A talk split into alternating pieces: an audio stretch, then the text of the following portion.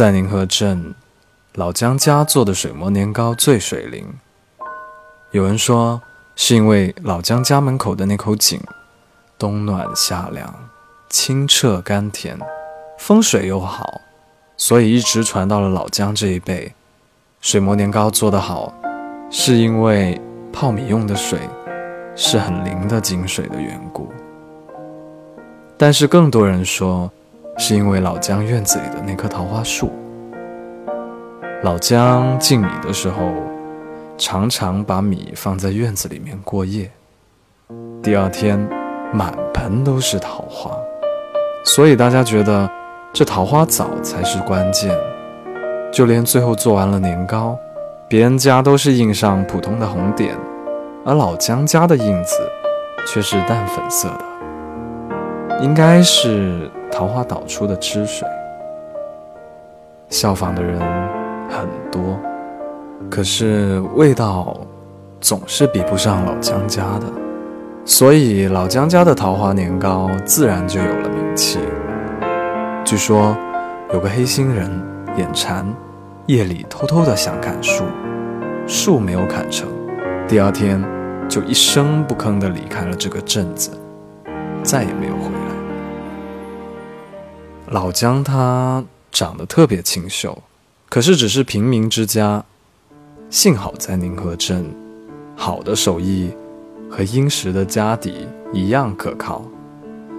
有趣的是，临镇最美的姑娘吃了他做的桃花年糕后，大呼好吃，经常来买他家的年糕。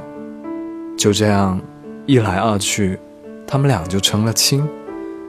羡煞了不少旁人。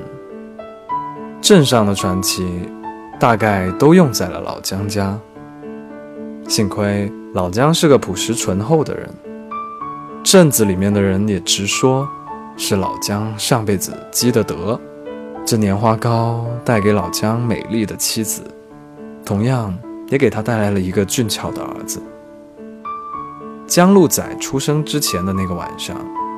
老姜的妻子做了一个奇怪的梦，在无尽的草原上，一只长着桃花树枝的鹿驮了个宝宝，向他走过来。他醒来之后，马上就觉得腹痛无比，当夜就生下了一个男孩，所以就取名叫做姜鹿仔。可是，老姜在第二天。突然就消失不见了。江鹿仔长到五岁的时候，爬到了桃花树上，下树的时候一个不小心，就往下掉了下来，却被树枝勾住，以奇特的姿势弯下来，把这个小鬼安安稳稳地放到了地上。从此，江鹿仔和这棵桃花树就一天一天地亲密了起来。小鹿仔每天都把心事说给树听，比对着母亲还要亲密许多。比如说，镇上新开了个饺子店，味道很不错，但是比不上我们自己家的年花糕。隔壁王叔叔骑自行车摔了一跤，但其实是小胖故意在路上挖了个坑。班上新来的老师可漂亮了，讲课还很有趣。桃花树用温柔的树枝和温柔的花瓣倾听着，将江鹿仔团团围住。要是不细看，树上只是一团粉云。后来，江鹿仔长大了，继承了母亲的遗愿，他也开了一家年糕店，名字就叫桃花年糕。因为美丽的故事，还有清口的味道，年糕店的生意一直都很好。镇上的老人都说，小姜做的桃花年糕比老姜做的更胜一筹，口齿留香。有一天，店里来了一位姑娘，吃了年糕之后，就求着说要当学徒。伙计没有办法，就请出了江路仔。江路仔笑笑说：“我爸爸交代了，秘方是不爱传的。”姑娘瞪着个大眼睛盯着他说：“那我嫁给你好不好？”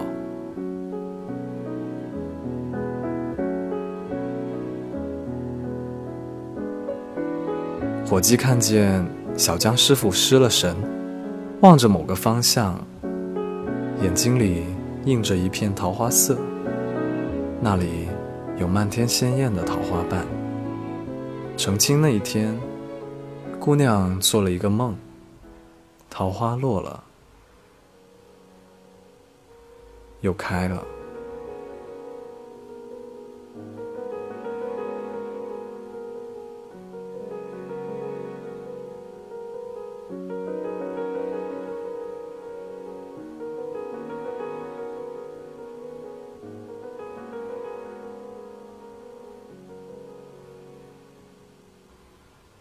我是吉祥君，下一个故事依旧在 Storybook FM。